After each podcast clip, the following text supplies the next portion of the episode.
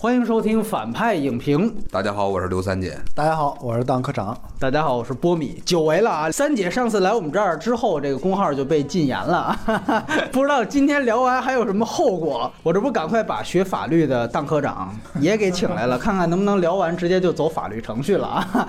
我跟三姐之所以认识。就是因为我当时在凤凰电影的时候，我正好做一个与柬埔寨有关的一个电影的策划，当时是托我们的领导找三姐在历史上啊给把关来着啊，而且那个电影和它的作者，接下来我们也会着重的提及，所以这个也正好哎兜了一圈又回来了。那么说一下这个两位的这个相关的信息，刘三姐的公号是刘三姐 freestyle，当科长微博 ID 就是当科长，对吧？这个都是大家的老朋友了。既然我们的公号也恢复了，也是欢迎大家在微信平台搜索“反派影评”四个汉字。上一周我们更新了史派西性侵案导致斯科特把他戏份删光的一期马后炮，以及像《雷神三》和《东方快车谋杀案》的耳旁风。那接下来也可能会有《烽火芳菲》，包括。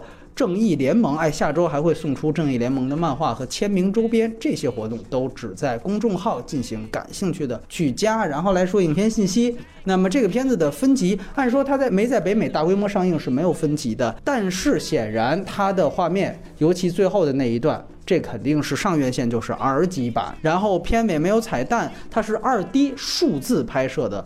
D.I. 啊，数字中间片是 4K 的，国别虽然是美国公司出品，但是影片是高棉语影片。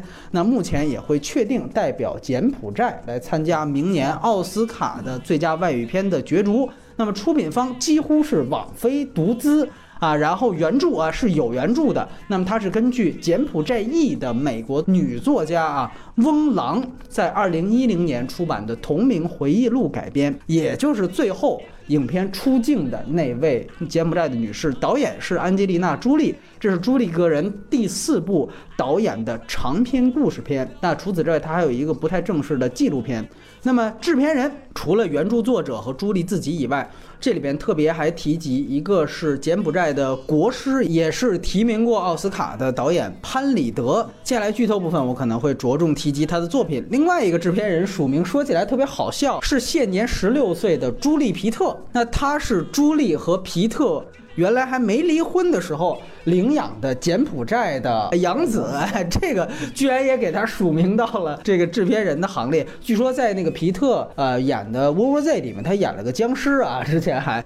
哎，这个编剧呢，就是朱莉本人和原著作者翁郎，主演都是柬埔寨当地的演员。朱莉自己没有演，那么这里我就不一一念名字了。但是特别提及，本片在拍摄的时候，据说出现了一个虐童疑云啊啊！当然，这个跟这好像携程未届嘛什么的还有一拼。这个罗生门，接下来如果有机会的话，我们会说。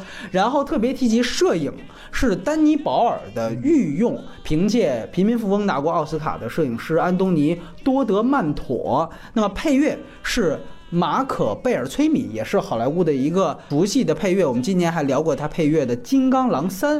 那么首映日，本片是在一七年的二月十八号，就在柬埔寨的暹粒进行了世界首映。那暹粒就是吴哥寺所在的城市了。而网飞的北美上线时间是九月十五号。这个片子的成本是两千四百万美元，这个没有任何大明星参演的一个非英语片来说，这是相当高的成本。对，啊，当然。朱莉此前导演最高的还不是这部，是《坚不可摧》，当时投资了六千五百万美元。当然，那个是一个二战题材，而且是白人主演的。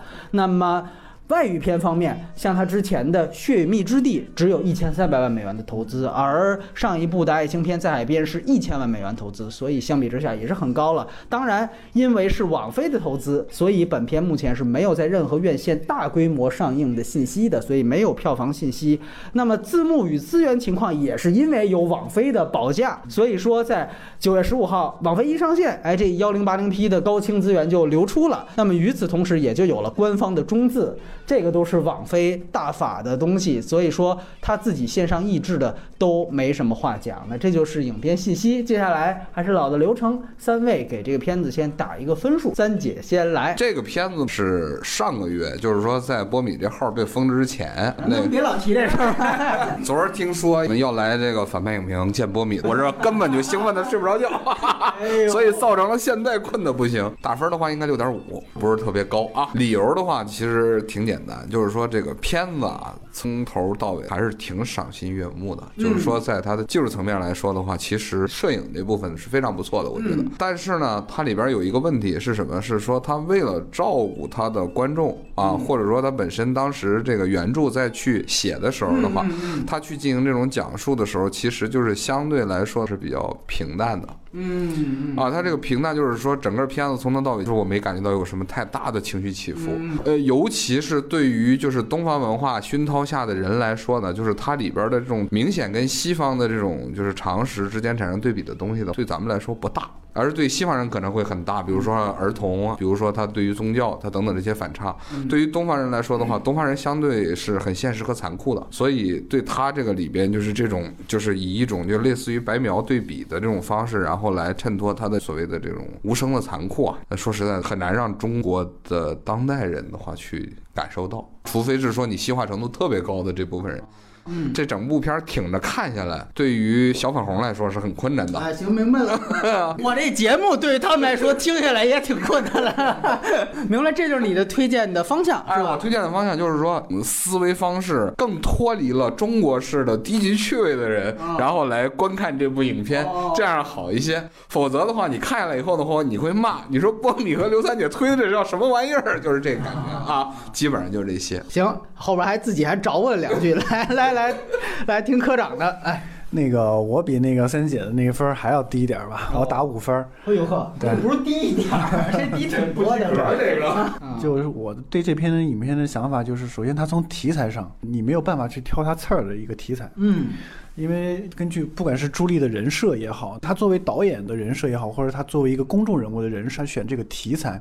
你是没有任何办法去挑他的毛病的，这相当于一个难民电影，就是你没有办法从人道的角度或者从道的角度去批判这个故事和这个题材。这片呢，我推荐给那些就是不挑食的影迷，什么影片都能看，反正你还顺带能了解一下当年的那些历史啊之类的。对，但是我觉得如果是对艺术片也好或者文艺片也好，稍微有点追求的，尤其是对故事、对人设啊、对这些有一些要求的人，我觉得这片的话会看着会比较闷。哎呀，看来这次我分最高啊，我给七分。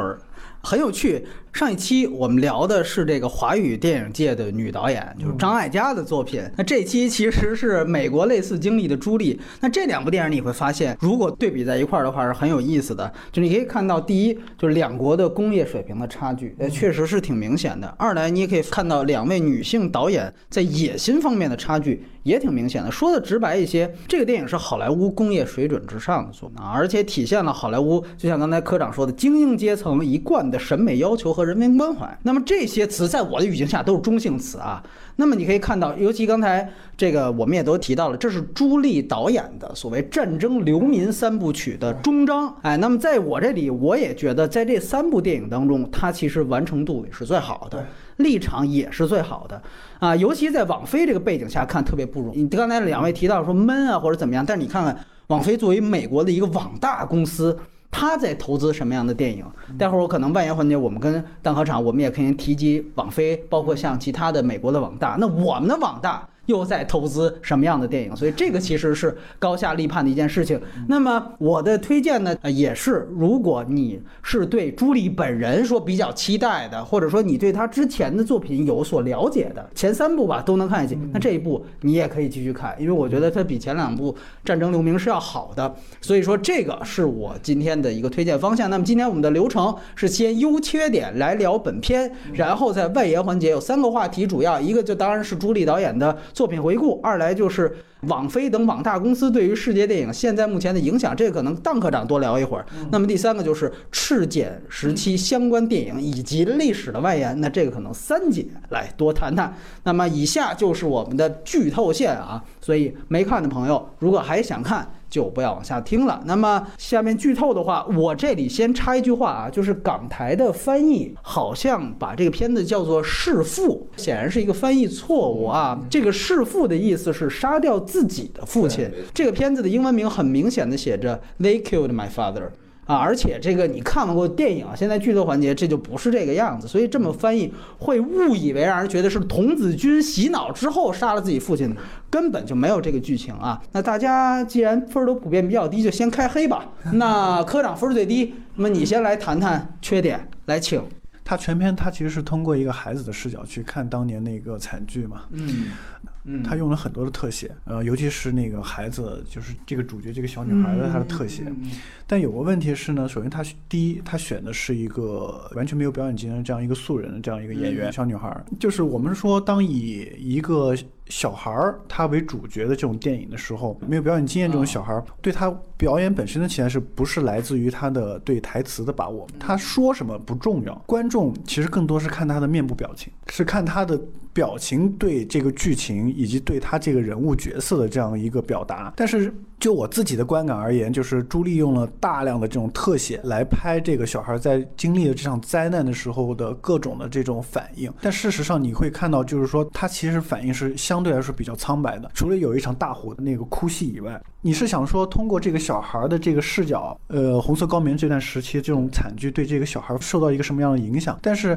你会发现，就是他看任何的这种惨剧，包括就是他爸爸被抓，包括这个到处都是死人，或者是怎么样，是一个面无表情的这样一个感觉。这是我对他最不满意的一个地方，就是我没有办法从他的导演的手法，明白了。对导演的手法去感受到当年的那个就是这个惨剧对他对他本人产生一个什么的影响。另外，导演对于演员的调教有很大问题。我觉得这不是调教的问题，而是说，嗯呃，另一个缺点另一个缺点就是说，他的这个小女孩以及她的那个整个家庭，嗯这个是没有人物可言的。就是这个小女孩，她本身自己是没有一个很明显的性格特点的，她也没有一个自己的这种故事的或者一个人物弧光这样的一个东西。更多的，她只是作为朱莉去展现这场悲剧的一个媒介。或者说难听点就是一个工具也好，就透过她的眼去看这个故事。也就是说，这个小女孩她的最大的一个特点就是说，首先她是要生存，然后第二个就是她是要怎么样去和她的家人团聚，这是她这两个最大的一个人物动机。但是在剧本也好，或者朱莉她用的手法也好，她没有完全的表现这个小女孩为了这两个动机而所做的一些事情。这个人物本身是没有细节的，所以这是我觉得是最大的两个缺点嘛。就是回到刚才说的，就是说你要去展现这样一场悲剧或者这样一个事件的话，从题材上我找不到任何的这样一个批判的东西，但是我希望你能在电影的层面，包括故事也好或者人物的也好，让我感受到一个更好的一个怎么说一个效果吧。朱莉在这个方面做的，让我稍微觉得就是她的导演的功底啊，或者她的剧本的功底也好，还是比较平庸的。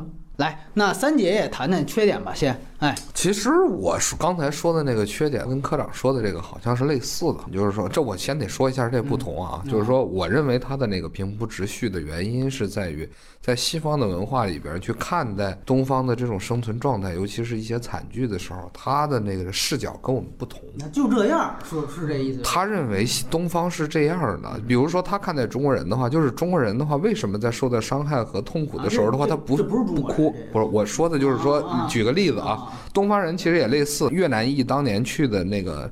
状态在他们的眼里是类似的，就是为什么，比如说我拿针捅你一下的话，你不会喊疼，而你半天以后的话才有反应，这是他对于一个东方面孔的一种理解。所以在他进行这种铺叙的时候的话，首先他前面是有这个原著的，有这个回忆录在里边儿。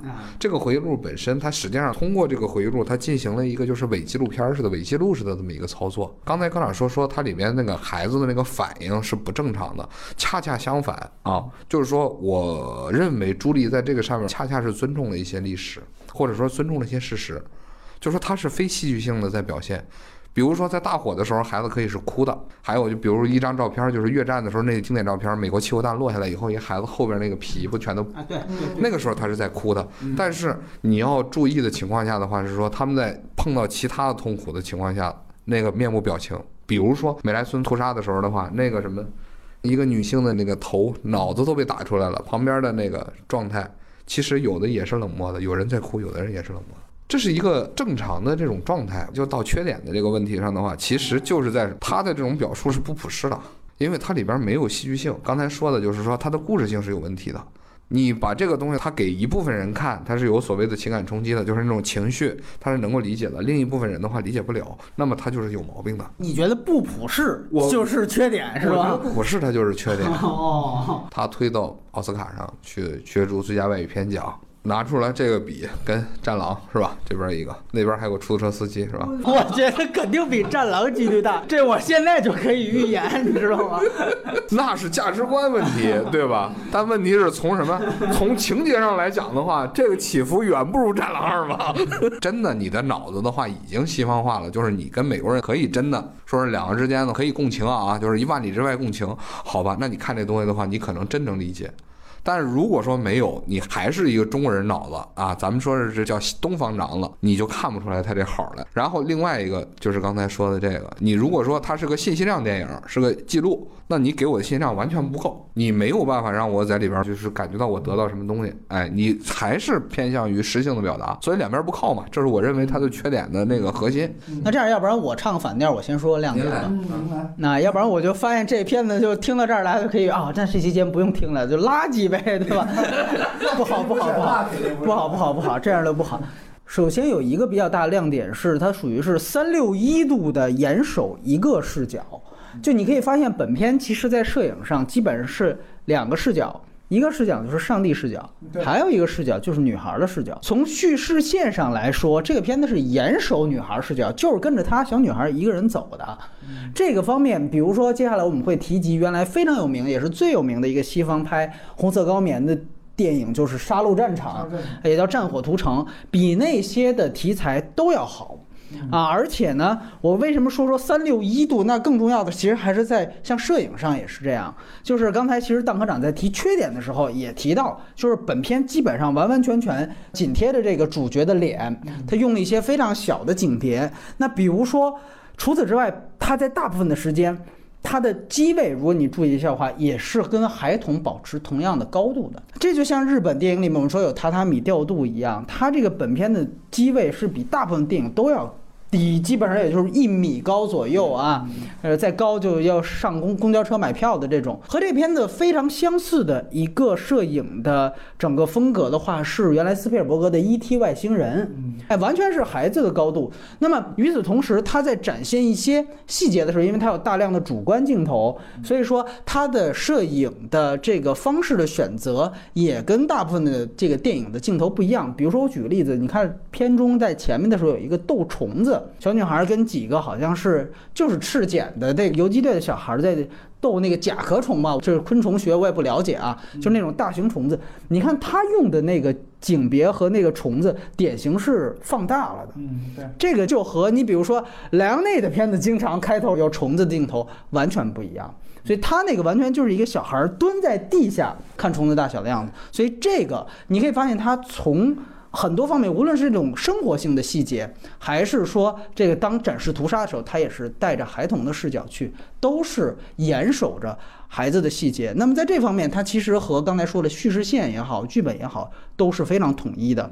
大家可能都觉得你朱莉是一个老外，刚才三姐也说了，你不是柬埔寨人，但是她是一个女人，那她很了解我就是贴一个女孩的视角，包括我们说了，这个原著作者就是这个小女孩嘛，对，所以说我知道自己擅长什么角度，我知道自己说的什么视角，我就抱紧这个角度，这个起码我不犯错，就跟这个科长在评分环节说的，你挑不出我毛病，在这方面我觉得它是一个亮点，而且另外我就提到。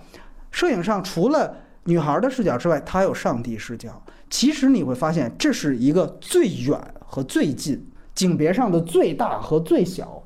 它好几次的航拍镜头都是从孩童的镜头，就是非常小的景别，突然一下子拉上去的。这个是一种两极调度。这种两极调度在不断的这样的孩童视角和航拍视角之间切换，形成了一个巨大的影像上的张力。包括这个张力就用到了刚才三姐提到的，就是金边大迁徙的那几个镜头。这个是当我大部分的镜头是非常贴近人物的呃脸颊的时候，是非常小的时候，我一下子拉到航拍，这个震撼性比我们知道之前艾薇薇我们在那个威尼斯聊过，有一个她的纪录片是人流，艾薇薇她通篇基本上都是航拍镜头，你看那个预告片也能看到，那基本上大家就看到后面就乏了。但是我这个不是，我关键时候有这么一个，你包括这里面有一个细节我挺好的，就是烧文献。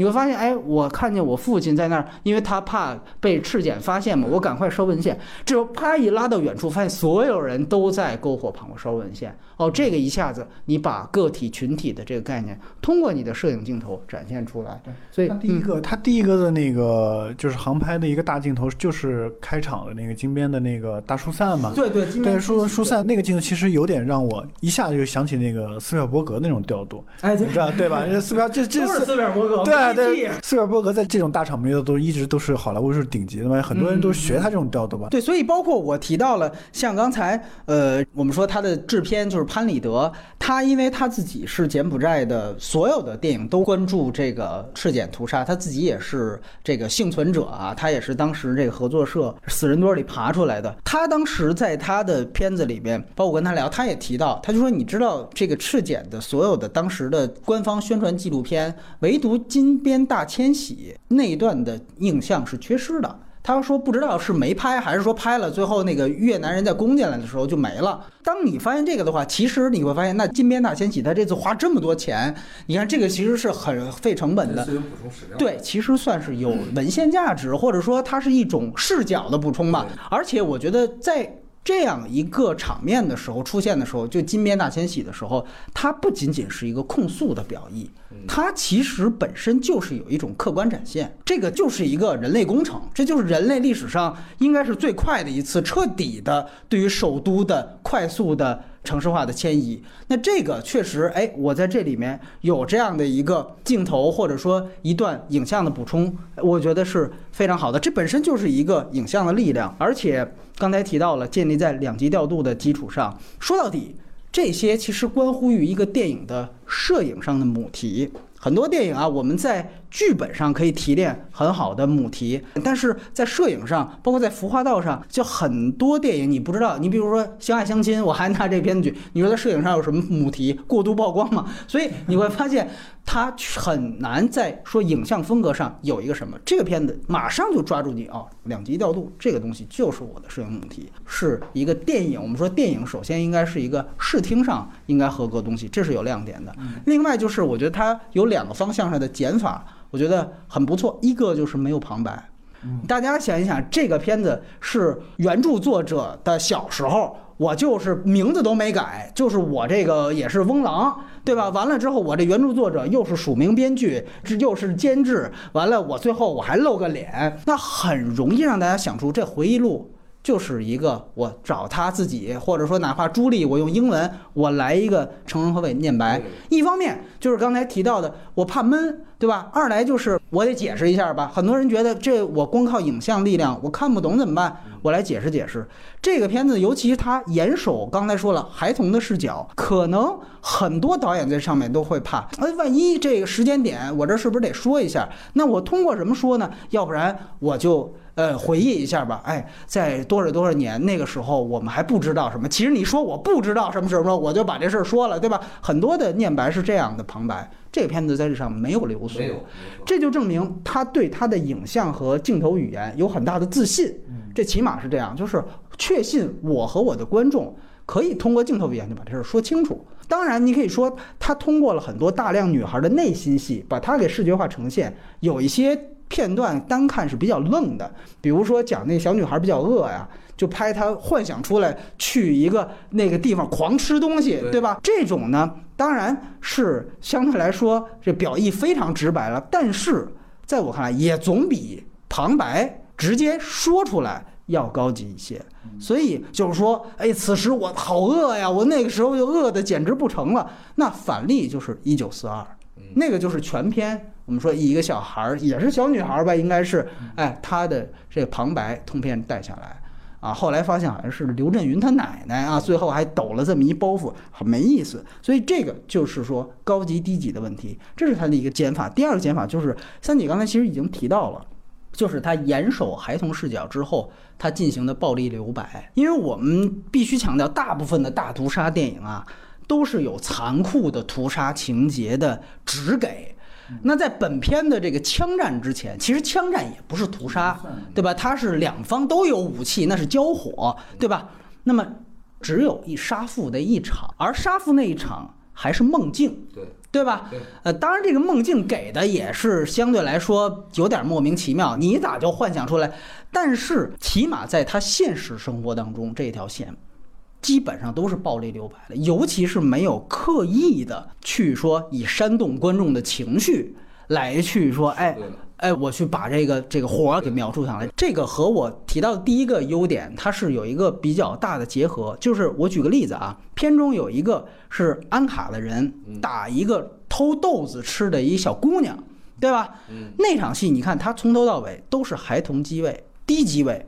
那打人的那个赤检的分子，他的头部是停留在镜头之外的，你并不知道他是谁，只有打人的手臂。这样的话，你通篇对于暴行的交代都是这样的方式，就不会让暴行的展示拘泥于某一个人。那很多片子，比如说啊，你这不是呃这人民公社，说白了就是集中营啊，或者怎么着的，我输一黄世仁，对吧？我输一大反派，没错，一恶贯满盈的，完了最后我把这黄世仁一干，这观众的复仇快感一来，就齐活了。没错，这个东西其实反思性就会降低，而且包括你看他现在呢这么一个交代，我露一个打人的手，我这表意很明显，就是打人的都是手足嘛，都是爪牙嘛，对吧？它并不来源于某个人，而是说这可能是一种意识形态的反应，是一种国家机器的反应，那这个利益起码就。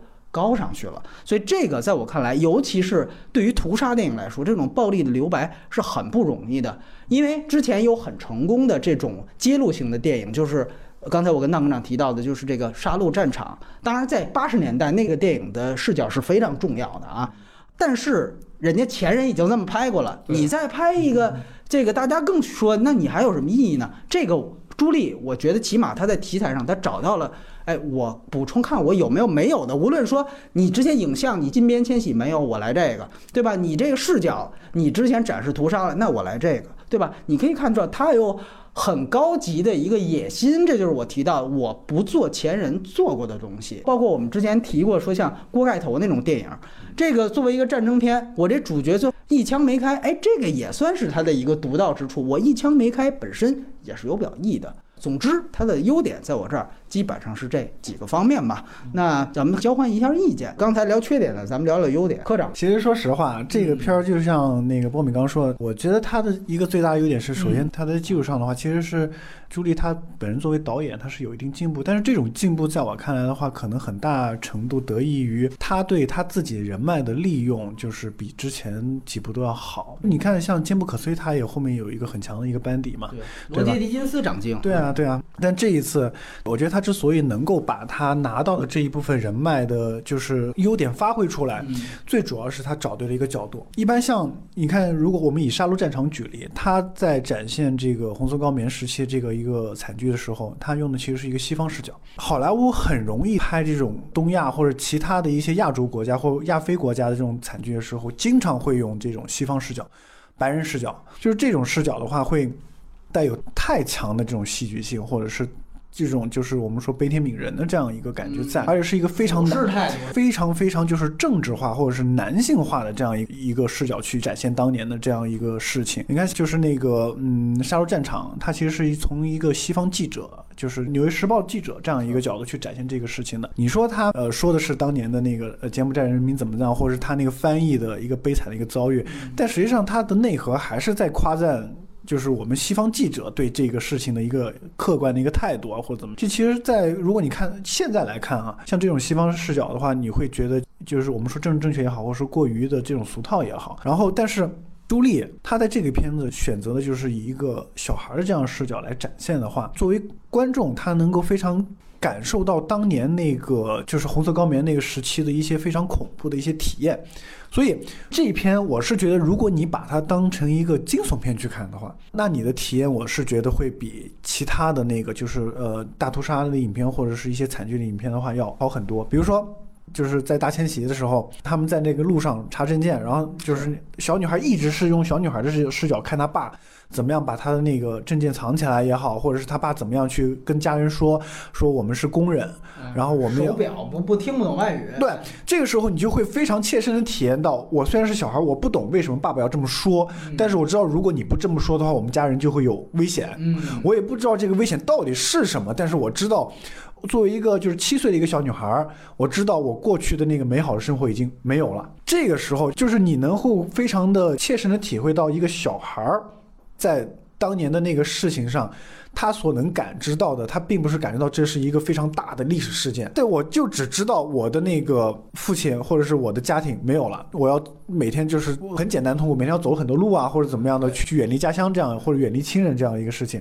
我觉得这个是从小孩的视角去拍这个影片的一个非常大的一个优势。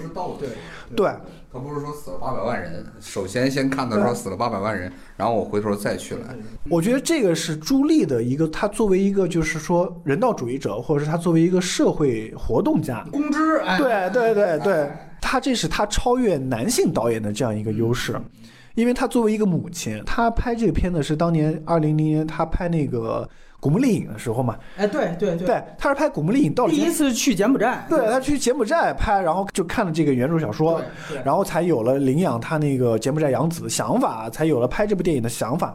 所以就是十七年过去了，然后他对这个事情的这种理解也好，包括他这一些年，就他自己也说嘛，自己看的这些难民也好，他会对怎么说？他从一个这种我们说的不好听点，这种就是圣母的视角也好，或者怎么样一个大慈大悲的这样一个视角也好，他能切身感受到他孩子。就是一个小女孩，她当年经历过这种事情是怎么样去经历的？我觉得这个是她的一个最大的一个优点。但是问题是，这个东西是我觉得我个人我得分两面看。朱莉这样拍是让我有了对这个角色或者是对那个当年这个惨剧的一个反应，而不是我对这个电影本身的一个反应。如果它是一个纪录片，可能它就是另当一回事了。但它是一个电影。它是一个讲故事的电影，所以我在这方面是有一个，就是说优点和缺点是一个矛盾的一个组合。因为我们在平时看过太多他参加公益活动也好，或是太多关于他这个人是怎么样一个坚强，怎么样去，就是他领又领养那些就是亚非国家那些小孩儿，又看他就是包括他自己怎么样对抗癌症，对吧？就看过太多对于他这种这个方面的一些报道了。我们知道他是这样一个人，我不想在他的电影里面看到这一方面的这种东西。我想看到他的是，他作为一个导演本身，他在处理这这种类似题材，或者是他处理另外一些故事题材的时候，他作为一个导演，他的就是他最强的那个地方在哪里？好，其实最后还是毁誉参半。来，三姐。谈谈优点，我觉得我非常不幸啊，这一期的话就是感觉它的优点和缺点其实就是一体的，嗯，而且刚才说的那个问题的话，其实就是再往下推进一步吧，就是说把那个本心说清楚，它的核心在于什么？在于它是以一个西方女公知或者叫白左的视角，然后去看待一个东方发生的极权主义政权所导致的这么一场灾难。他再去看这个问题的时候，你会发现他没有办法去进行一个所谓就是复杂的讨论或者思考。他实际上在进行的是一个什么呢？是说，那好吧，那我就用我更细腻的心灵，然后去给你展示这个过程。嗯，对的。哎，白左其实不讨论冷战时期是怎么，就是说这种意识形态的这个东西的，因为他没有办法在里面去寻找一个他自己就是认为合理的那个部分，对吧？自由世界是混蛋，那共产世界肯定也是混蛋嘛，都是混蛋，这事儿没法谈的，对吧？所以他在里边，他真正的问题就在这儿。而这种问题呢，有一个矛盾，就是我开场的时候咱们谈的那个，为什么推荐给说你的脑子已经是西方化的人，或者说就是你你这推荐像骂街，就是感觉好像是美分才能看这种东西，你看看是不是？我觉得美分，我真不觉得这是贬义词。您接着往下说。就是说，大部分的中国人来说的话，就就是说去看待一些就别人家的事儿的时候，嗯，或者苦难。或者什么之之类的，他有猎奇了，是吧？他有非常强烈的猎奇心理。与其说你拿这个东西让很多人看，他看不出好来，他只能说把杀戮战场那种的说，哎，你站在西方记者视角的话，他也能代入。对，因为中人可以，当然可以。哎，因为中国人本身实际上现在已经是完全洗礼的西方化的这种思维，就是你像《战狼二》，其实它就是换一个，你比如说把吴京换成一个施瓦辛格，他妈照样也行啊。这实际上就那么回事儿嘛，咱得这么说啊。可是这片子是西方人拍的呀，是西方人拍的呀，问题是白左在西方也不是说全面，就是说主流也不是主流啊。支持川普，对呀、我就替你兜。哎，你兜的好。搁美国的话，他也就占一半儿，对不对？不到了，现在。他需要的是一定知识基础，他才能最后体会到所谓白左的这种心态或者心境。他是知识精英嘛，他是精英嘛？这种精英心态其实并不是说，就是咱说你没事儿的时候你读 MBA，或者说你到美国留学，然后你他妈就会了，回来之后你发现还是小粉红。所以这个根本问题在于什么？在于说它里边展示出来这个东西的话是高级的，就是过高。这是我说的，他所谓的。终于是优点了，哎呀，他的缺点就是这个，缺点的话是他妈大家看不懂嗯啊。那个优点的话就是说人家利益确实是高，这一点的话你不可否认。嗯，他无论是从上帝视角也好，还有他整个从全程的这种伪记录的这种展示来说的话，咱就直接这么说，是吧？中国也是红色高棉惨剧的参与者，也是旁观者。我们从来就没有一个，甚至连个正经的好的回忆录都没有，是吧？我看老挝当时的那个还有那个什么呢？就是原著老于老挝的话，那段苏权还写过回忆录呢，我就没见过说写这个的。当时驻柬的那外交官哎，专家团，哎，顾问团，上人那儿就给人家啊，是吧？水坝，哎 水坝是好听的，还有别的啊。那一群写的那个东西，他们会写一点点啊，就把那个东西的话，所谓的一些，比如说看到那，哎，你看死人飘过来了啊，他们会弄这，然后或者说你看啊，这有些人抓起来了。但问题是他的立场，或者说他去看待这个问题的时候，你会发现他叫三分悲悯，七分理解。这一点的话是说，我们去看待这些问题的时候的话，一普遍。就上次咱们在那儿谈出租车司机的时候就是嘛，是吧？光州事件，咱俩那么谈完了之后的话，那底下是吧？有人后来也有人在那儿说说，你看这帮韩国人的话就是什么嘛，就应该去镇压呀。我本心不是这意思啊，你本心肯定也不是这意思，咱们不是这意思。但是确确实实有人，他是以这样的一种状态，然后跟我们来进行这样的互动。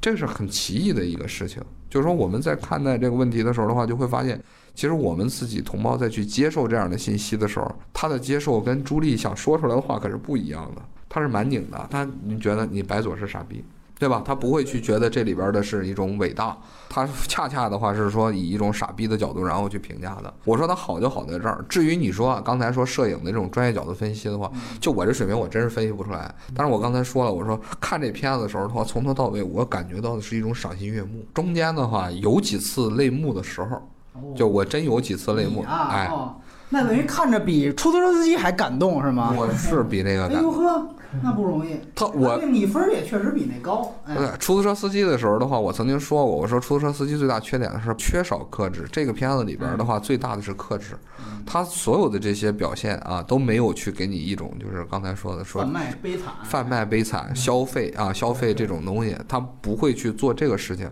而是说把那个整个过程的话，就像把这个摄像机一直往前推，跟着这个主角小女孩儿，然后来。其实小女孩儿在里边的话，没有什么表演戏份，真心说，就是说感觉不到他的表演。但问题是，他和他的整个家庭的成员在里边的那种呆滞、那种状态，那真是东方人。嗯，如果说我们把镜头推回到一九四二去，是吧？就像哎哎，就真的就是那么一群人。但问题是，一九四二里边就是冯小刚他们拍的那个，那他妈哪是民国人？那张，国立一出来就 他就不是，就电视剧了。他就是电视剧，他就不是民国人，他就不是。咱们拿出来四二年饥荒照片还真没多少，美国那边有，哎，但问题四六年的，当时我看了有一大堆，那湖南的，啊，当时那一片子那个，那个时候的精神状态。还有撕树皮的那群人，你看他们的那个情绪和表情，跟这个电影就是咱们说啊，他们杀了我父亲那个很像，啊，根本跟一九四二的也不像。一九四二说白了就是你不能演，找大明星来演，你对不对？不能找他们演，对他们有一种非常强的活气儿，因为我会去想象类似的这样的一种管制的这种状态，比如说文图革呀，怎么说呢？文革没有去这么疯狂的甄别。那是是，对压根儿这就历史能选。你你指的是我我会想到的是什么？比如说，就是科格勃，就是契卡在那个就是十月革命之后，然后苏联的那个早期，啊，当时那种残酷性的话，跟这个有点像啊，就是那种状态。其实中共在去做这个事儿的时候的话，可能就是建国的时候会做的更凶一点，但是没有他这么疯狂，不是这个，不是这种玩法就是数量级，没有人能跟这个比，啊对吧？对对对，比哎，然后再有一个是说，在技巧上来讲呢，它这个更科学嗯，啊，真的就是说，人家组织性更强，确实挺讲技巧的。更系统，更系统，哎哎，更讲究，整个这个玩法更讲究。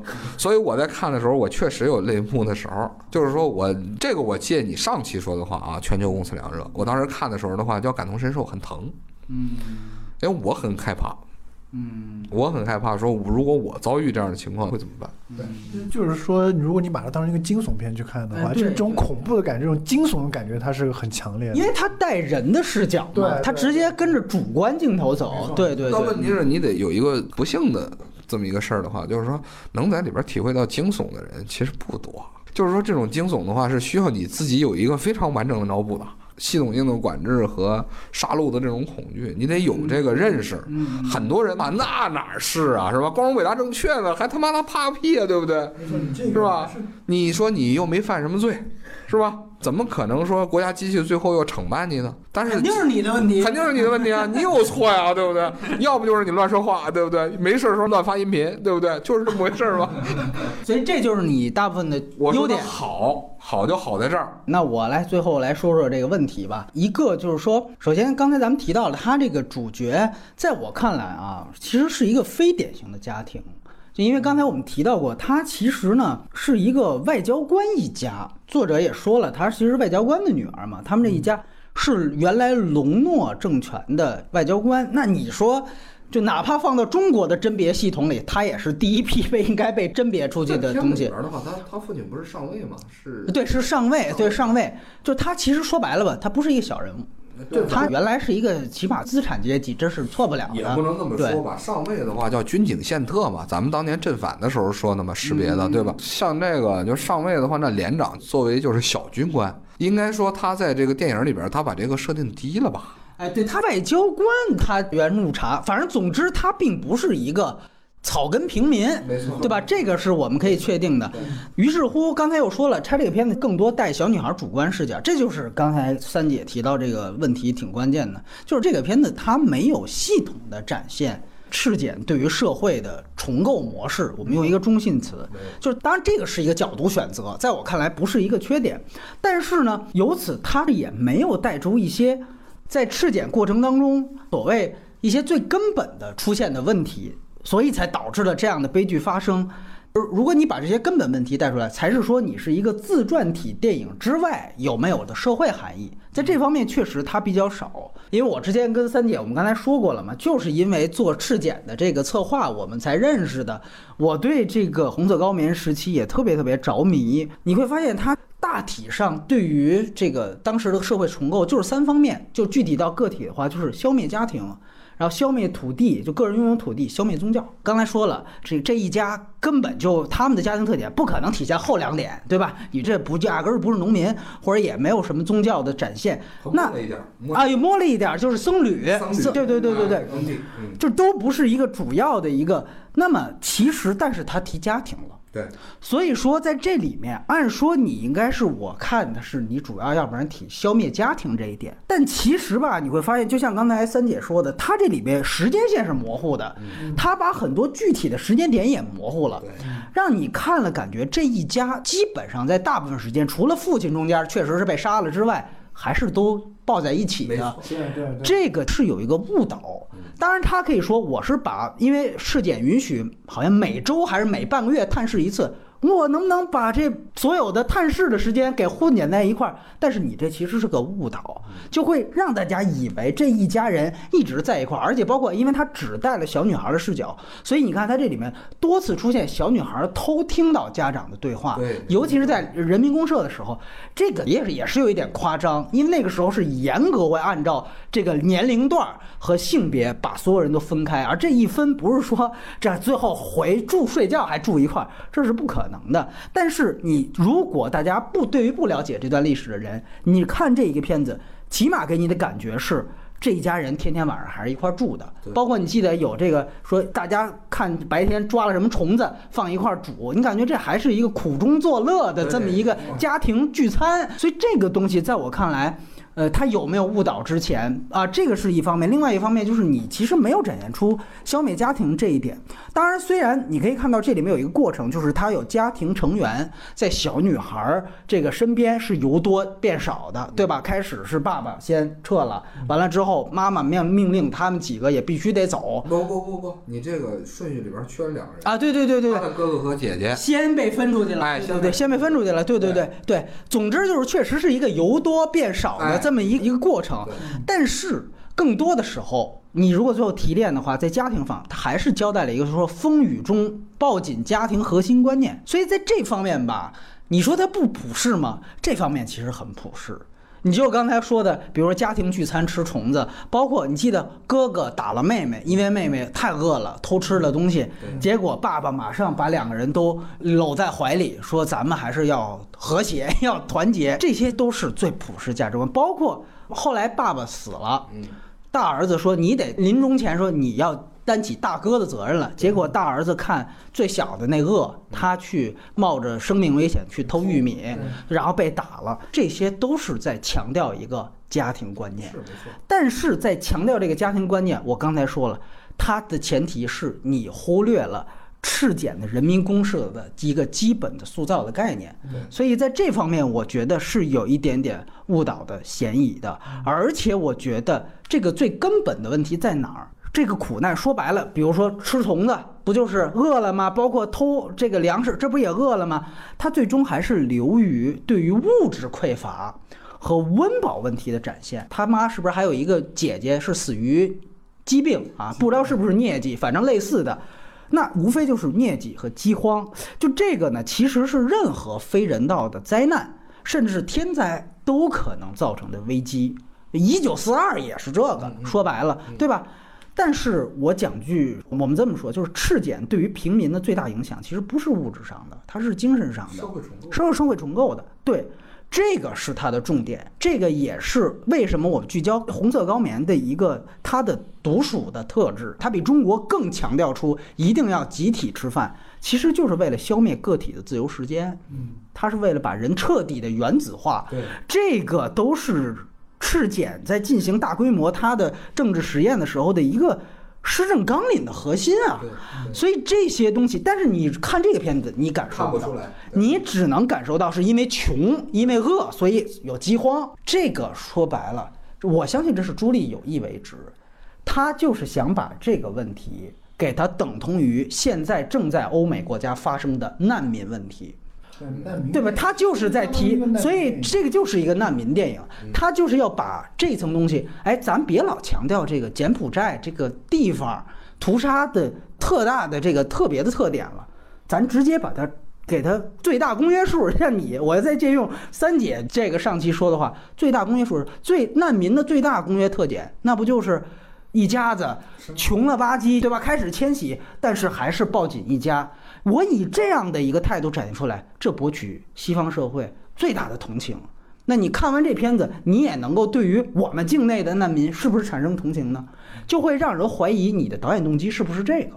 所以在这方面来讲，我觉得由于你把柬埔寨的这个毒属性给它进一步的降低，或者说有意的做减法，所以有一点点让我觉得这点。那当然，这个后面是动机猜测，前面这个确实是他电影的特点。确实是存在的。对，那么另外一个这个问题在哪儿呢？就是说，他大量人物的这个在真实性方面的动作逻辑是有问题的。就这个片子啊，它比较好的地方，刚才强调了，它强调了小女孩的主观的这个视角，包括她内心的想法，这些都挺好，都没问题。但是他总该是在一个真实的环境当中吧？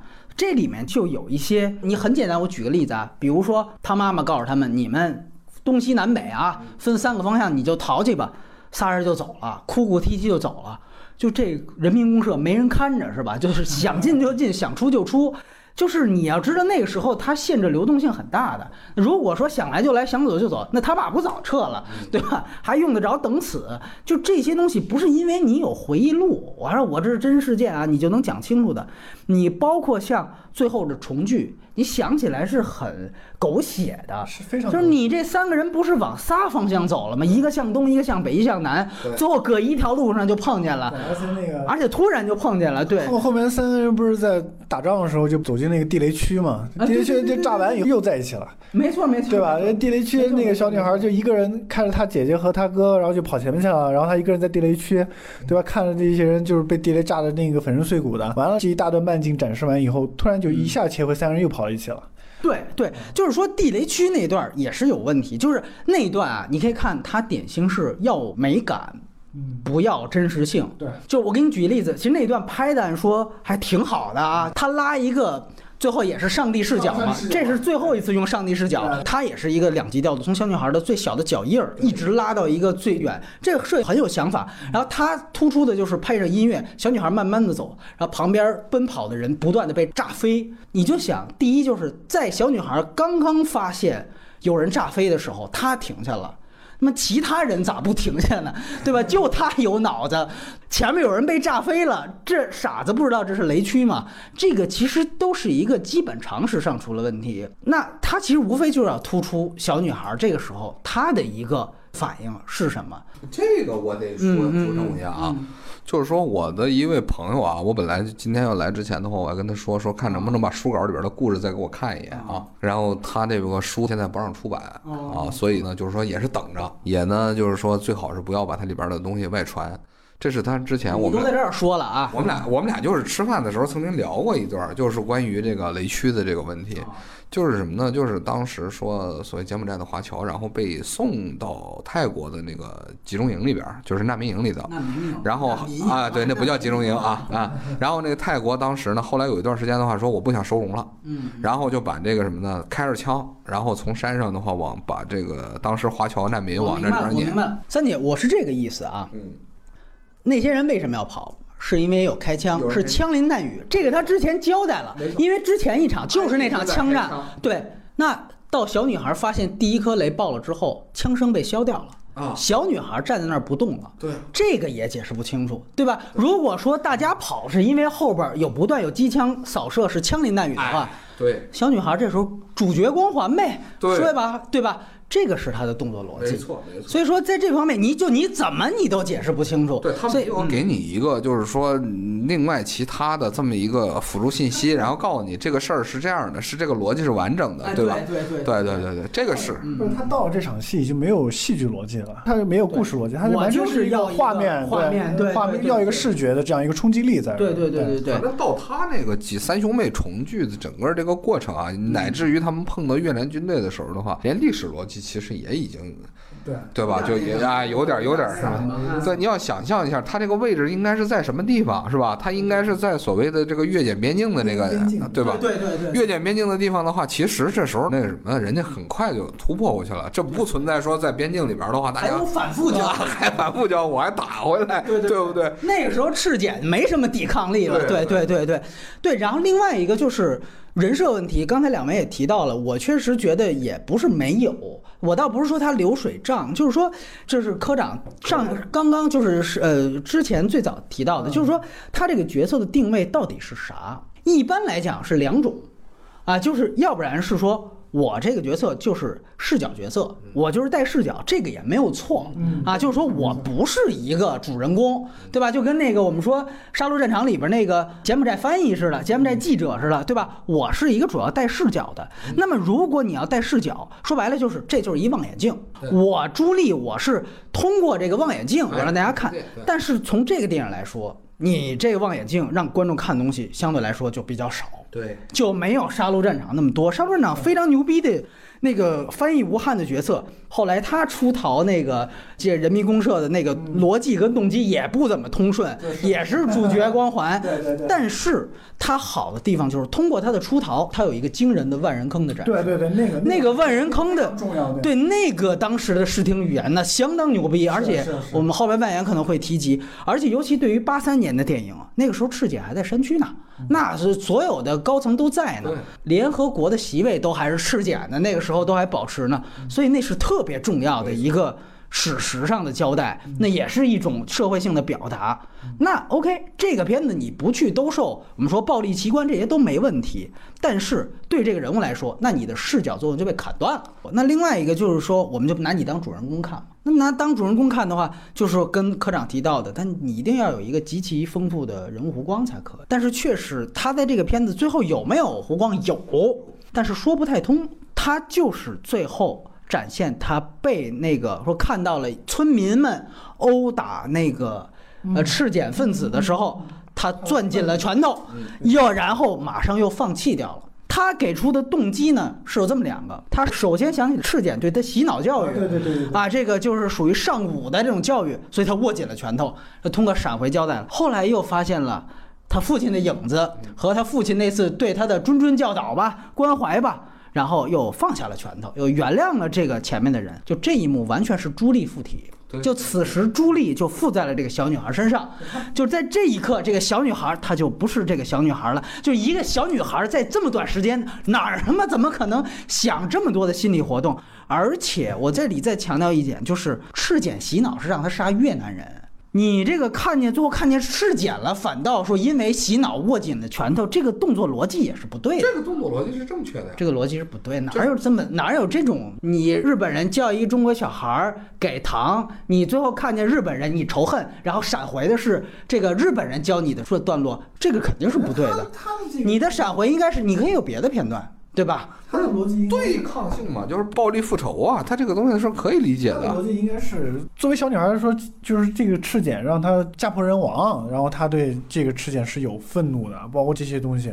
你注意到，我们如果有机会，包括听众再拉一遍那场戏，如果他是讲他父亲被杀的闪回镜头，衔接他握紧拳头，嗯，这是对的。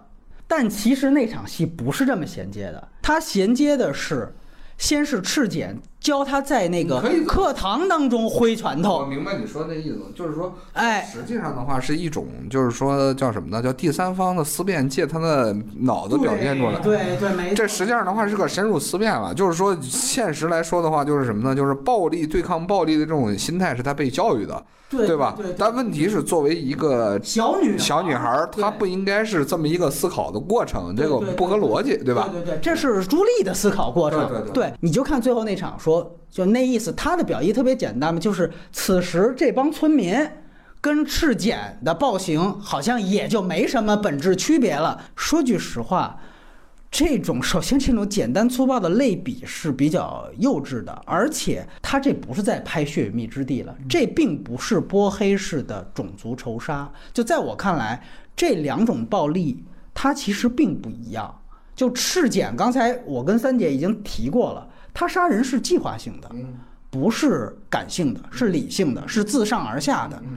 但是这个暴民那个时候他展现的状态是完全自下而上的、感性的、愤怒的。我在气头上呢，我踹你两脚，这个是完全两种概念。所以当你把两种概念的暴力放在这一场戏当中，通过小女孩又握拳头又放下，你其实还是我刚才提到的，你就故意把这个暴力给去赤简的特殊性化，把它又上升到了一种。好像类似于所有难民和这个非难民营的对抗都是不正义的、不公义的。呃，我们不说白左思考，它就又变成了一种更提炼的一种思考。所以在我看来，这个起码对于小女孩本身的人设是个伤害，因为我现在说的是人设问题嘛。所以在这方面，我觉得确实它主要的问题也是集中在这两方面。就刚才你说的这些问题的话，我当时也考虑过，它是关键词提炼。哎，就是他做了一系列的关键词提炼，比如说对于赤检的这个理解，他并不是按照整个这个就是相当于说回忆录，哎，我把这个东西的话整个全撸出来的，而是说我在里边去提炼一个一个的所谓的这个他关注的关键词。嗯，哎，比如说家庭也好，是吧？还有他在里边的话检查，你像他开始时候疏散的时候这种就是分散，如何完全分散？然后再有的话呢，叫亲情冲击，他到他舅舅家，对吧？然后把他撵走，不让他们在这儿住，但是也没告发他。这实际上的话就是不断的去抽象一个一个的话，就是能够刺激所谓西方精英的这样的一些关键词，就是说他可能也是没有办法的办法。哎，就是说不不成问题的问题，反正因为他没有办法去真正去完成一个就是咱们刚才说的叫全景式的重构，这个他需要的资料过多。当然，我这是站的就纯粹是为他解释的角度了啊，就是说去想去复刻一个当时事件的社会环境。嗯，对于西方的这个团队来说的话，其实是有很大的困难的。我们可以进入到外延环节。刚才提到的关于赤柬的相关的电影《杀戮战场》这个片子，首先我很非常推荐给大家啊，因为第一，那个片子是也是有非常精彩的视听语言，它是一个。对，它是一个金棕榈的得主，拍教会的那个罗兰约菲，他拍的，呃，非常了不起。而且片中是有从大概四十分钟到一个小时多，大概有接近三十分钟，有一段儿一句有效台词都没有，就是他只有那个高棉语台词，而且他故意不给观众听出来。中间有大概半小时，那个完全靠视听语言，他也讲了这个。使馆撤侨这些东西，呃，那段真的非常牛逼。那个，就我觉得单看那一段是比这个片子还要出色。然后他开场还有一段是红色高棉的可口可乐大屠杀，他故意把那个枪战场面选在了一个可乐厂，记得吗？整个的那个碳酸饮料的飞溅，那个隐喻特别明显。那个绝对都是那个片子成为经典的一个毫无疑问的一些亮点。然后第二就是刚才科长提到的，就是它确实是一个记者视角的切入，它是一个典型的这样的一个外部视角介入极端事件的模板，所以它也典型的影响了后来的。卢旺达饭店，包括今年我们跟三姐聊过的出租车司机，以及甚至是《战狼二》。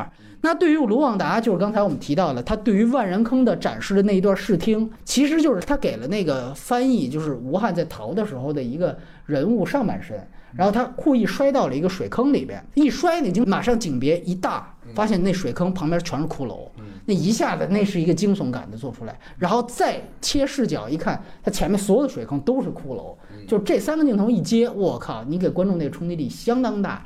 这你直接照万人坑要冲击力大得多。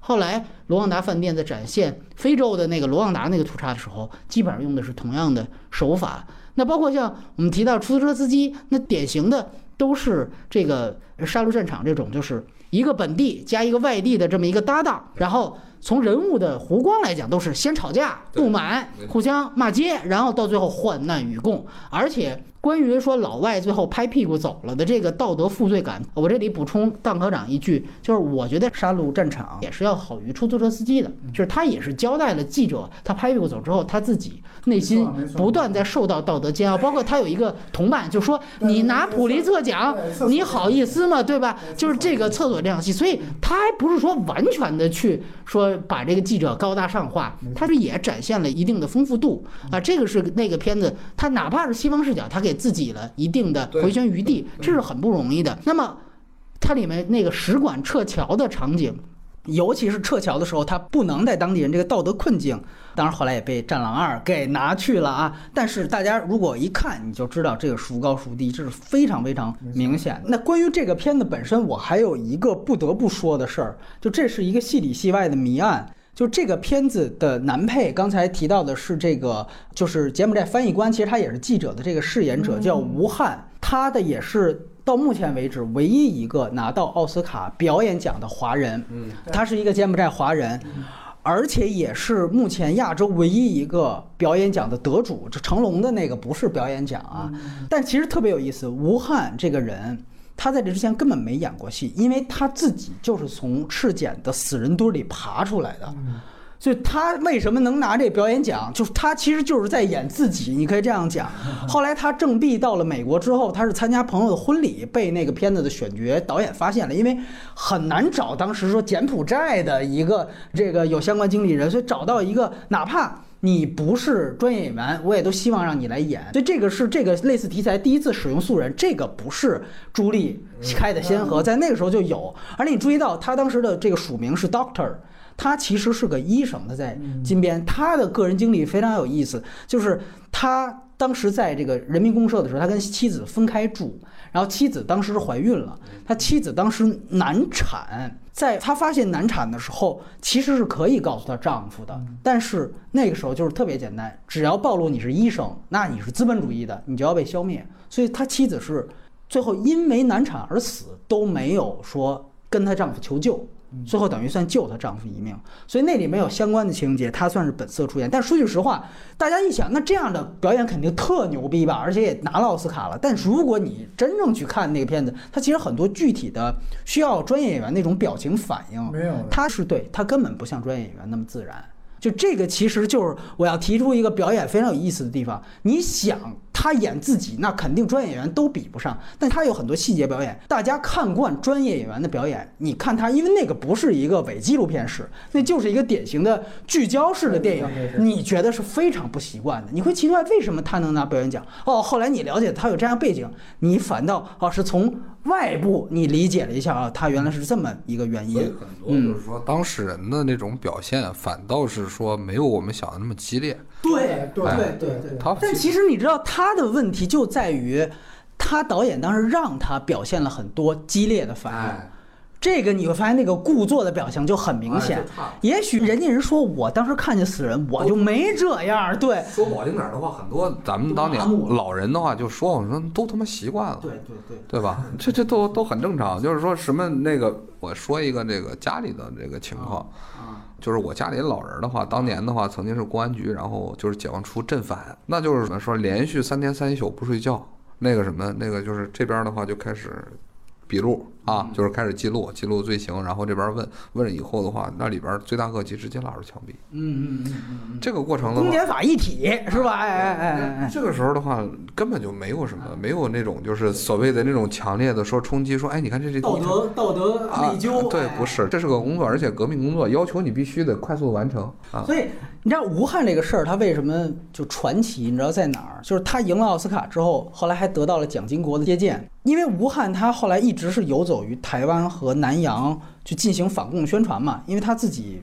毕竟除了奥斯卡得主之外，他还是。大屠杀的幸存者，后来还演了奥利弗斯通的那个越战三部曲的《天与地》，那是关于越南的一个片子。但是最惊悚的事情就是，吴汉在九六年在洛杉矶唐人街被离奇枪杀。然后这宗命案至今就和像李小龙、李国豪父子一样的死亡的死亡一样，成为了一个罗生门。就起初警方说这个真的不是政治报复、政治仇杀，这就是说遭遇了几个小混混的抢劫。当时也找出了一些证据，但是当时也有人怀疑，就是因为吴汉身上的八百美元现金跟车后边的大量现金都一分没动。当然最后警察还是说好像金表被抢了什么的，就随便找了仨人就结案了。然后这个事情直到二零零九年。这是后话了，开始对赤检进行公开审判了。嗯呃，这个三姐知道，当时是 S 二十一的校长，就是最有名的杜赫，嗯嗯嗯，他在供词当中说，吴吴汉是对是波尔布特下令买凶杀人的，他在法庭的供词上这样说的。哦，哎，因为那个时候他是九六年，当时正好是博尔布特有实权的最后一年，就还苟延残喘啊。而且柬埔寨的民间也一直是这样想的，因为我们都知道赤检是直到九八年波尔布特去世才投降嘛。当然，也有人觉得就是这个美国没必要非得偏袒，我要遮盖这个这赤检的杀人行为啊，我巴不得把他们俩联系上呢。所以这个是一个罗生门。如果大家对这事情有兴趣，可以去看前两年的一部纪录片，叫做《无汉的杀戮战场》。讲的就是这个离奇命案。当然，这个现在还是生肉，没有中字。所以说，这个戏这是到目前为止华人，我再强调一遍，唯一一个拿到奥斯卡表演奖的人，居然戏里戏外就跟说李小龙是好像最成功的，都是离奇的死因，这是非常非常厉害的一项。而且吴汉他在里面演的那个柬埔寨的翻译记者，其实也是真人真事儿。对吧？他和那个《纽约时报》的记者都是真人，后来都出了这个回忆录的。牛逼就在于吴汉和他演的这个角色的原型，都是从人民公社逃出来，都是九死一生，都躲地雷吃老鼠，完全一样的经历。所以那个片子，我觉得。如果你结合这些经历看的话，大家想了解这段历史，一定不能错过。之前一直忘说，他这里面那制片就是潘立德先生，对对对，他之前呢，其实拿过一次的奥斯卡外语片提名，也是柬埔寨第一次获得奥斯卡提名，就是《残缺影像》嗯那个片子，我也是在这里也很想推荐给大家。我觉得《残缺影像》还有《柬埔寨女儿》和《杀戮战场》，这个如果算三个不同维度的话，我觉得很好的补充对于红色高棉时期。《残缺影像》其实是它是两种素材，一种种就是完完全全的纪录片，嗯而且用了当时大量就是赤剪拍出来的，对自己拍的。然后他后来经过修复，但是有些时候他故意保留了霉斑啊，保留了那种胶片划痕，制造出那种感，这是他其中一半的素材，另外一半就是粘土。就是粘土的人偶，它不能叫粘土动画，它不是阿德曼，因为它没动起来，它不用停格去拍，就是小孩儿就小人儿里边小人儿不走，但是呢，它摄摄影机会移动，就是摆在那儿，比如说一个这个呃人民公社的场景，然后它摄影机横移一下，然后它配了大量的它自己的这个旁白，旁白相对来说是比较低级和比较粗浅的，主要是一种情绪化的外露，但是它这两种素材结合在一起。算是那个片子比较大的一个亮点。我觉得潘里德的电影典型是 PTSD 电影，就是他一生啊受这个我们说伤寒文学，他伤寒电影、创伤电影，他拍任何片子他都要加屠杀这个东西。当然，他此前成名的一个作品是纪录片，那个是文献价值相当高的，就是很有名的 S 二十一红色高棉杀人机器。这个片子对于当时我是呃学生时代去 S 二十一旅游之前我看的那个片子，确实对于现在因为 S 二十一在这个金边也都可以开放，就大家都可以有机会去看看，包括郊外的杀人场、骷髅塔，整个的万人骷髅搭起来的塔，确实对于你了解这样的一些历史都是很有帮助。但是。潘里德先生他自己，因为那个是当时也踩了潘里德，他作为一个屠杀亲历者，他提到了一个跟很多屠杀亲历者一个特别相似的一个电影观，就是他们在谈屠杀电影的时候，他们特别讨厌《辛德勒名单》，他们觉得《辛德勒名单》特别假，然后他们特别喜欢《钢琴家》，看这个东西几乎就是我当时的写照，所以这个你就不得不提，因为波兰斯基他幼年的时候也是从。犹太人那个尸骨堆里爬出来的，你就发现这种共情还真的是大屠杀幸存者们自己互相有的。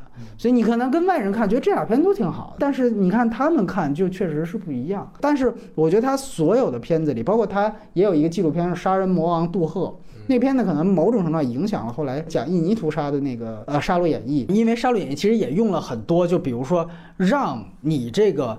呃，就是罪犯本人去看你当时的素材，你有什么反应？因为记录者一定知道你会做诡辩，会做啊，我没干过这个事情啊，我就通过不断的让你看，然后你不断的在辩解，这过程当中你的破绽或者你的那种诡辩的状态，这本身就形成了一种奇异美感。这种美感本身就是一种变态式的，是，这是最有冲击力的，对不是我拿话套你，或者说我拿素材把你不说的话给你嫁接成你认罪了，我不需要这样。把两个真实的对东西怼在一块儿，对然后最后造成一种这个强烈的冲突嘛。没错，没错。所以这个其实你会发现，确实潘里德他虽然是 PTSD 电影，但是他不断重复之后，他其实在这同一个题材中尝试了纪录片、伪纪录片、半纪录片，甚至是这个粘土各方面，算是他把他这个屠杀题材给完全充沛了。就是潘里德他他其实，在那个朱莉这部电影的话，他其实发挥的作用其实相对来说非常非常大，甚至有可能，对，因为因为。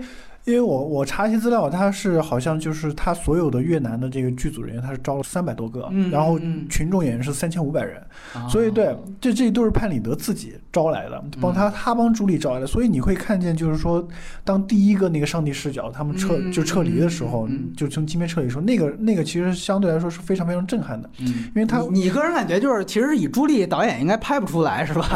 因为招这么多真实的人去演这个片子，你会发现，就是说它里面一些群众演员的状态，其实还相对来说是比较好的，对，比较好的。就是这跟那个可能，对这个你跟那个斯皮尔伯格如果要用个这种大的调度场面的话，估计要用一要用到一定的 CGI 了吧，对对对对要要对一定特效，但是这种真实的这种场面，真实的人在那儿走。就是那种嗯撤离那种镜头，他他就是潘里德运用他自己的这种就人脉也好，或者他自己的这种力量也好，帮助朱莉完成这种影像上的这种东西。我觉得这个东西可能对于这个影片来说，潘里德在这方面起的作用其实非常非常重要的。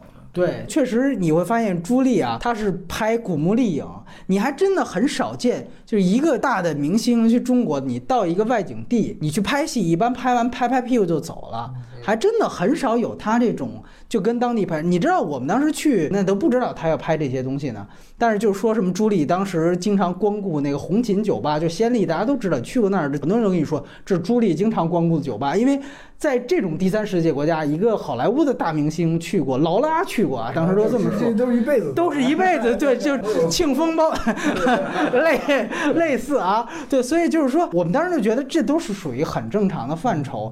但是没想到他后来真的就像你说的，把这个，但是你也不得不说强调一个动机，就是为什么他那个时候没拍十七年，一个可能是投资，另外一个可能是不是他觉得是没有话语权的嘛？对，没一个没有话语权，对他没有话语权嘛？那那个说，但是你说为什么？比如说他第一部是拍波黑，到第二部是拍坚不可摧，对吧？到第四部才拍这个，我觉得也是因为难民现在问题是不是更？我觉得还有一个很现实原因，就是说他当时拍第一部拍《血与蜜》的时候。啊。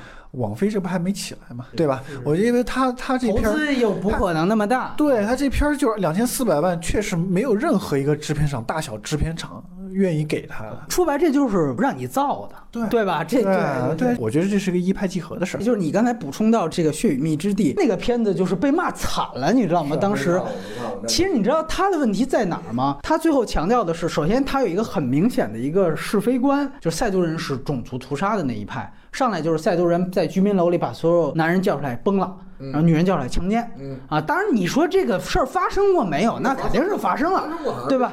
哎，对对对，完了之后呢，他最后那塞族人我们都知道米罗舍维奇嘛，他们完了之后最后就讲啊，于是和他其实是一个类似于米罗舍维奇他的儿子。和一个就是呃慰慰安妇里其实是一个同学，然后他就是不许那个其他人碰那个慰安妇了，就他等于算是跟他还是在搞地下情，就是包括后来有有一个人上了他，直接他就被被就把那个那个那个人干死了，那士兵干死了，因为他是他太太子了嘛，对吧？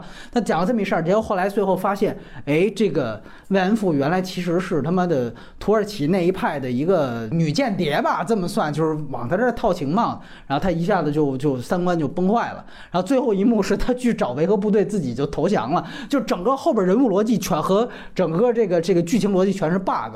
但是我觉得他最大的一个问题就是说，他其实是在说前面有塞族屠杀，是因为北约没管，后来克林顿管了这个事儿，就把这个事情给解决了。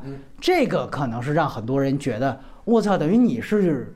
在在弘扬美国应该空袭南斯拉夫呗，你应该就这个这个这个插手别国事务呗，就这个隐含的这一层主题被挖出来之后，那个片子是被骂的很惨很惨的，包括美国人自己的白左也觉得你这不合适吧，你这个，所以你会发现朱莉到这一步，你发现没有？就像我们刚才说的，你能看出来他学乖了。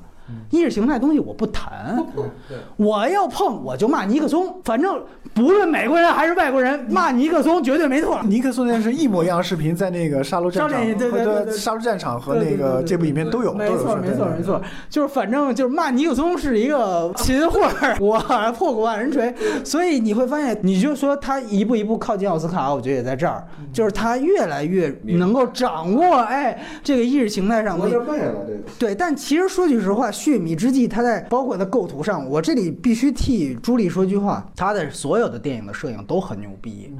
这个确实了不起。他那个第一部的《血蜜之地》的摄影师是那个《与狼共舞》和《启示》，就梅尔吉布森《启示》的摄影师哦，那个摄影也是非常棒。我们之前在另一个节目聊过《坚不可摧》，他是罗杰·狄金斯的摄影师。他海难的那一段，如果单论摄影的话，他其实好像是纯自然光，没有用，没有借助太多 CG 啊，好像。拿手好戏。他比《少年派》那段，我觉得拍的还好，单从摄影的角度。当然，他那个剧本简直是糟糕极了。他那个是科恩原来改剩下的一个剧本。完了，他最后把它发展成一个正剧了，你明白吗？他他其实是一个类型混搭，就赫恩是搞黑色幽默的，然后他把它放进一个正剧，一下子这个类型就扭了。但是我靠，他那个里面就是你看《坚不可摧》里面，他就就其实他他想就是朱莉有私心，就是在这个在在海边也是，就是他特别喜欢探讨虐恋。这一部也终于没有了，他前三部都有虐恋，就是讲那个有一个日本人不断的像影子一样去追随着男主角，然后他有一个就狄金斯的摄影特别牛逼，他是前景式摄影，然后那个日日本人，我就就是他在前面好像是被罚站军姿，他那个后面有一个人影就慢慢出现，然后你恰巧看不见人脸，你能看出那个日军军装轮廓和他当时拿的一个道具，然后这个没过多久，这个 这个前面这个男主角站军姿一下子就好像中暑一样就倒了，然后但是他给你的这个镜头语言。就感觉像是你丫又来了，我崩溃了。他的所有的镜头语言，哪怕是这个幽默的东西，其实全都通过镜头传递。这个确实在我看来是朱莉，就是说白了。她是特别高级的文艺女青年，也是公知，但是她是文艺女青年，所以她有审美，你知道吗？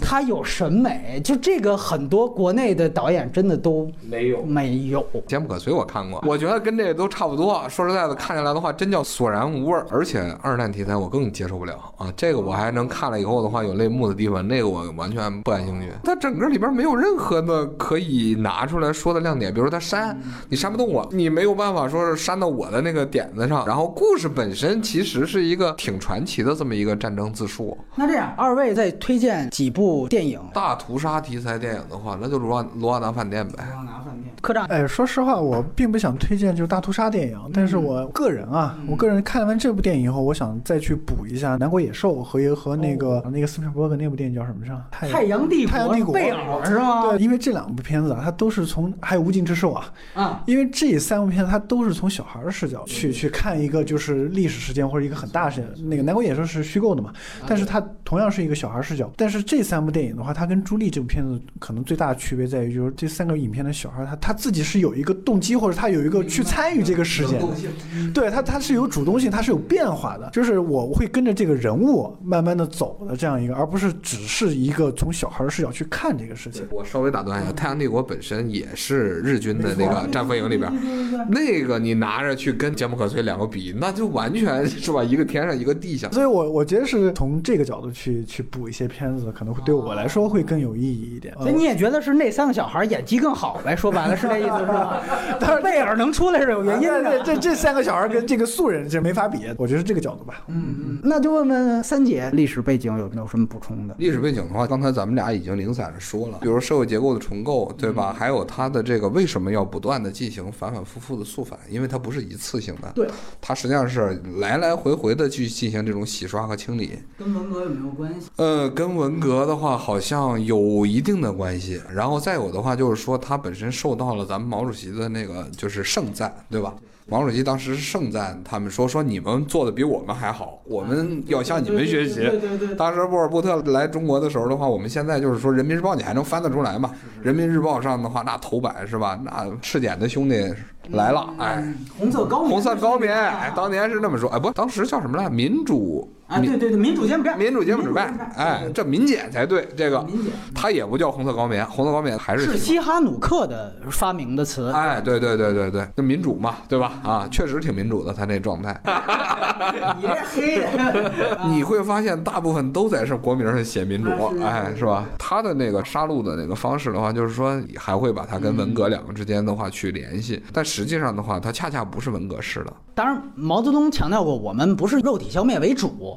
但是波尔布特他是说过这样的话的，毛主席说过，因为他尊毛泽东为导师嘛，他就说毛主席说过，文革不能只搞一次，要经常搞，反复搞。他就说这个我们真正做到了，而你们其实因为他掌权的时候，文革基本上快结束了，他是七五到七九，对吧？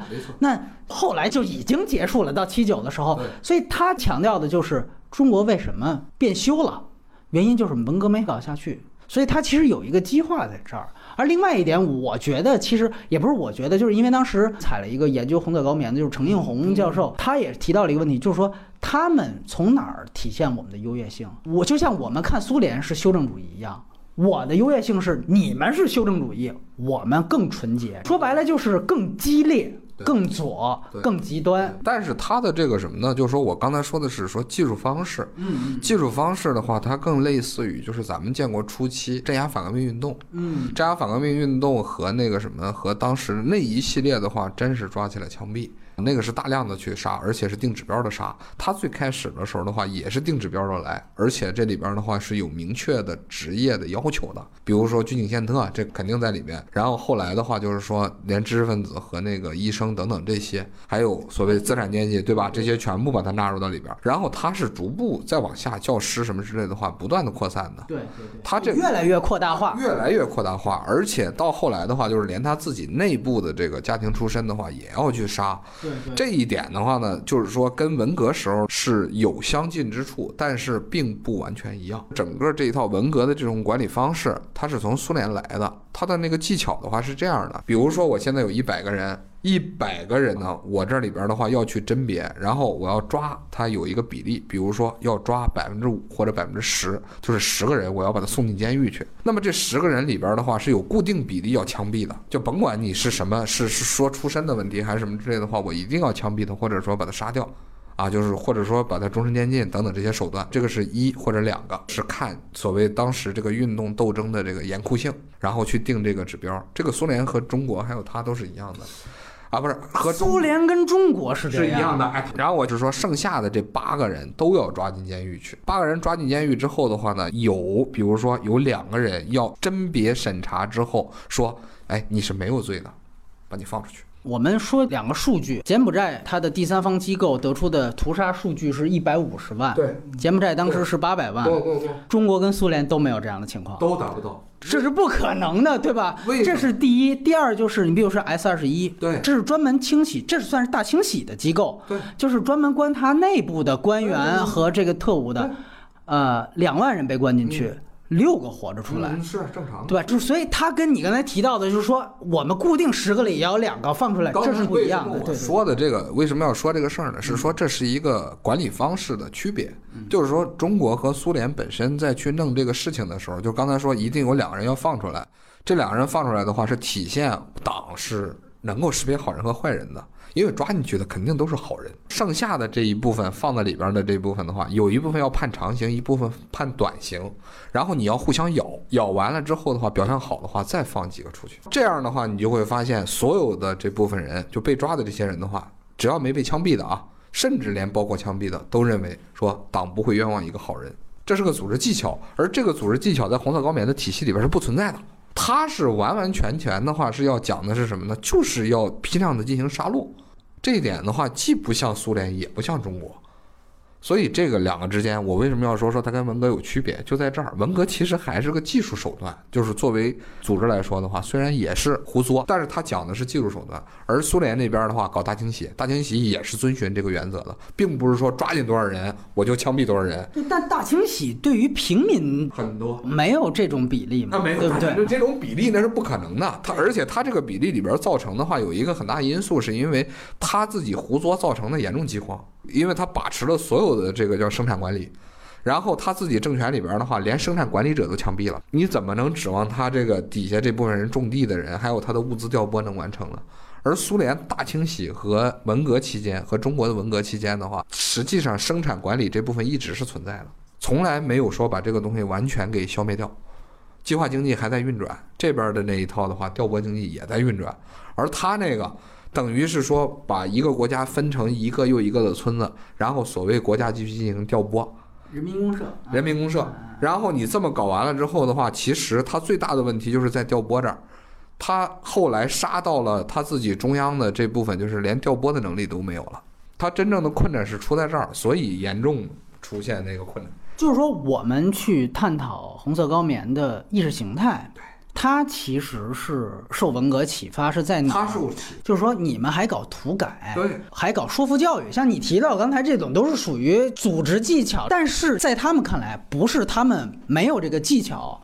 而是从他们的党章和布尔伯特讲话来说，是我们不要这个东西。我要直接跨过去。对，我要没有过渡时期。他强调的是毛主席夸他们说：“你们比我们走得更先进，对吧？你们走得比我们更远。他们制定了一个四年计划，要求达到中苏两国十五到二十年达到的东西，我们四年就要达到。这个说白了就是一个比快，这就是一种意识形态竞赛。中国当时说我得比苏联更那什么，他就比中国，我比中国还那什么。没错。当时你记得多尔伯特虽然到中国考察，但是回来他还是说，他说你看中国还是有家庭的，这个还是有资产阶级的这个残余在。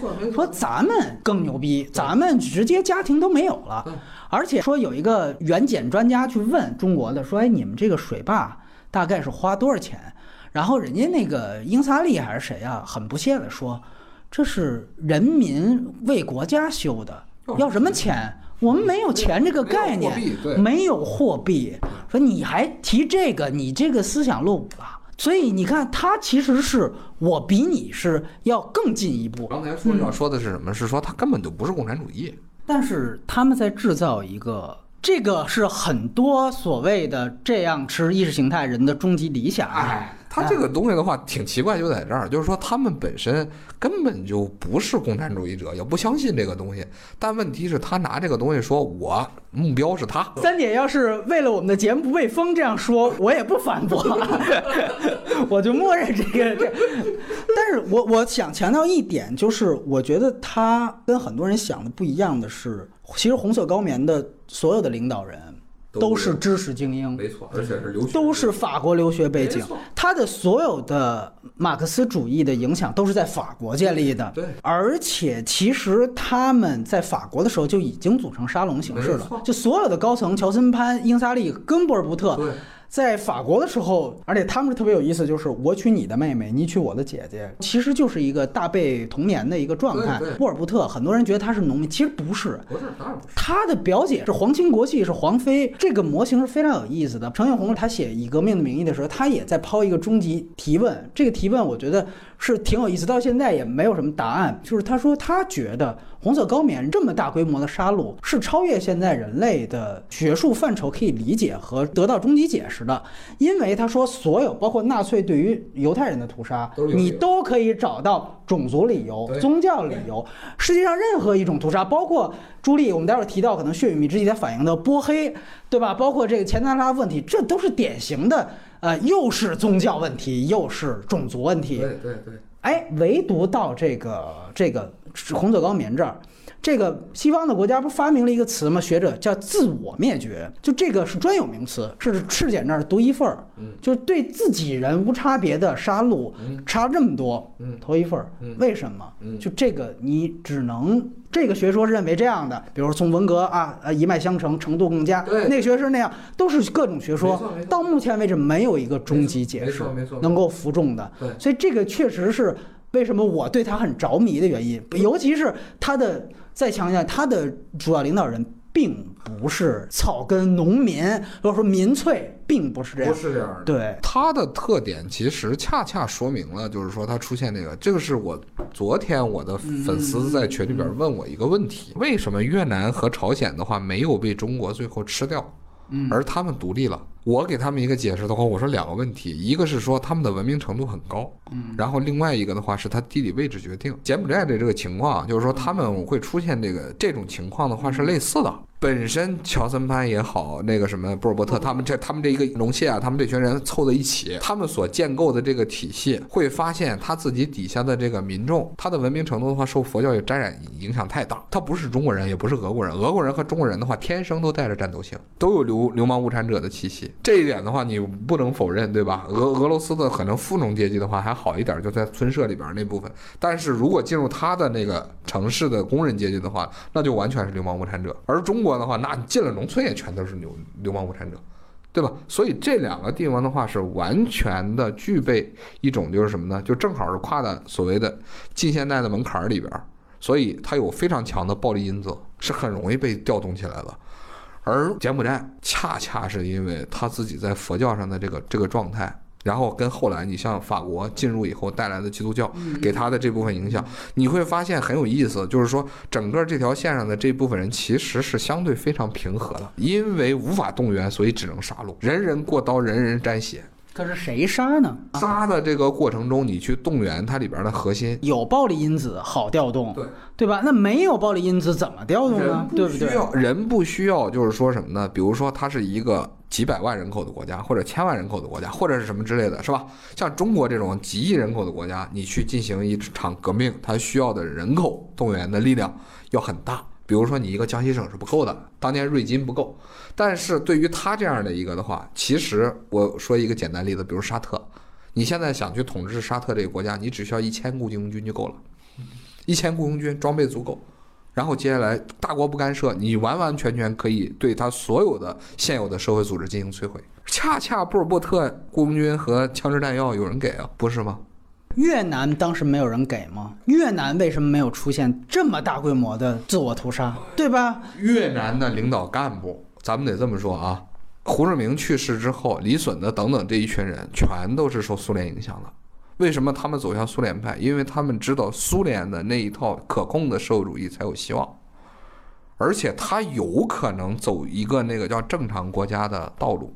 而柬埔寨你放在那个地方，你自己想一想吧，它如果作为一个民族国家存在，它有可能实现共产主义或者社会主义吗？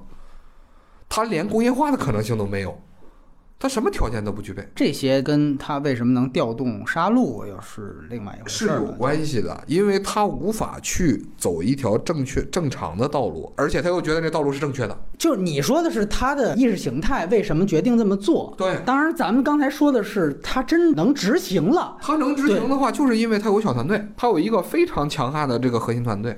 当然啊，我这个问题非常复杂，就是说他在这里，包括杀戮战场也都提到了一个很重要的一个诱因，就是美国当时在对越战争的时候，其实算是违反国际法的轰炸了很多次这个柬埔寨，对对对，导致了亲美的隆诺政权的进一步丧失民心是和红色高棉的崛起西方的这个导演一直在强调这个但事情，这个是没有意义的，就像你说是没有意义，还是没有没有没什么意义？这个事儿的话，根本不是说赤柬最后崛起的原因。就像塔利班的崛起，并不是因为苏联打了那个阿富汗，或者说是美国后来介入了阿富汗。塔利班的崛起的话，那就是在那个环境下，他能够组织起来那么一批人，有这个钱。从情绪上，我们往往会去谈一个问题，就是说谈社会结构的时候会说，外因刺激了你，所以你会去想反抗谁。知识分子在讨论这个问题的时候，经常是这样，但是恰恰忽略了一个东西，革命是个技术问题。革命只需要有一千人，这个事情就可以办了。但是你看很有意思，泰国是佛教国家，是啊泰国也有泰共，对，泰国就没有这个。泰国是马公，马公的分支，对吧？